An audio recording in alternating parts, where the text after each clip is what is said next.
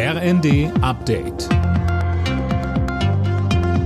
Stündlich neu. Auf den Punkt informiert. Ich bin Daniel Stuckenberg. Nachdem die Bundesregierung die deutschen Töchter des russischen Ölkonzerns Rosneft unter Treuhandverwaltung gestellt hat, will die Konzernmutter aus Moskau nun dagegen vorgehen. Die Entscheidung ist illegal und im Wesentlichen eine Enteignung. Rosneft werde alle Optionen prüfen, seine Aktionäre zu schützen. Mit der Entscheidung der Bundesregierung übernimmt die Bundesnetzagentur die Kontrolle an den drei Raffinerien in Brandenburg, Baden-Württemberg und Bayern. Das Ganze soll der Energiesicherheit dienen. Nachdem nahe der zurückeroberten ukrainischen Stadt Isium Massengräber und hunderte Leichen entdeckt wurden, sprechen ukrainische Behörden von zahlreichen Gräueltaten. Imme Kasten. In den russisch besetzten Gebieten habe es monatelang Terror, Gewalt, Folter und Massenmorde gegeben, heißt es.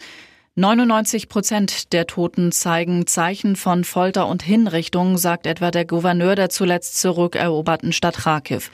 US-Außenminister Blinken sagte zu den Funden, in vielen Fällen handle es sich wohl um Kriegsverbrechen. Nach zwei Jahren Pandemie-Zwangspause startet das Münchner Oktoberfest heute wieder ganz ohne Beschränkungen. In den nächsten gut zwei Wochen werden auf der Theresienwiese wieder Millionen Besucher aus aller Welt erwartet.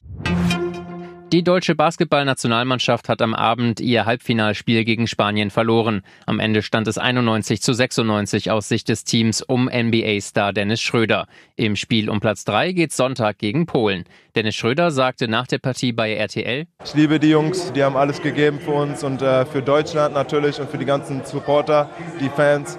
Und das Turnier ist noch nicht vorbei. Wir sind äh, Sonntag spielen wir gegen Polen um Platz 3 und das war unser Ziel, Medaille zu gewinnen. Also müssen wir natürlich jetzt nochmal 40 Minuten Gas geben.